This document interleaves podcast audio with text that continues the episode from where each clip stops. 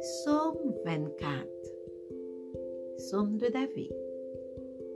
À l'Éternel la terre et ce qu'elle renferme, le monde et ce qui l'habite, car il a fondé sur les mers et a sur les fleuves. Qui pourra monter à la montagne de l'Éternel, qui s'élèvera jusqu'à son lieu saint? Celui qui a les mains innocentes et le cœur pur celui qui ne livre pas son âme au mensonge et qui ne jure pas pour tromper. Il obtiendra la bénédiction de l'Éternel, la miséricorde du Dieu de son salut.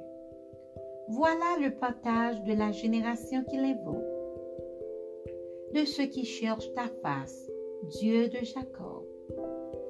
Porte, élevez vos linteaux, élevez-vous, portes éternelles que le roi de gloire fasse son entrée.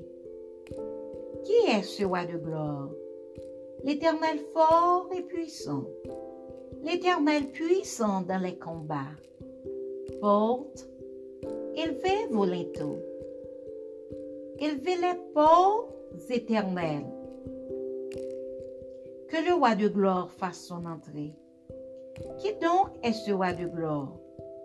L'Éternel des armées. Voilà le roi de gloire.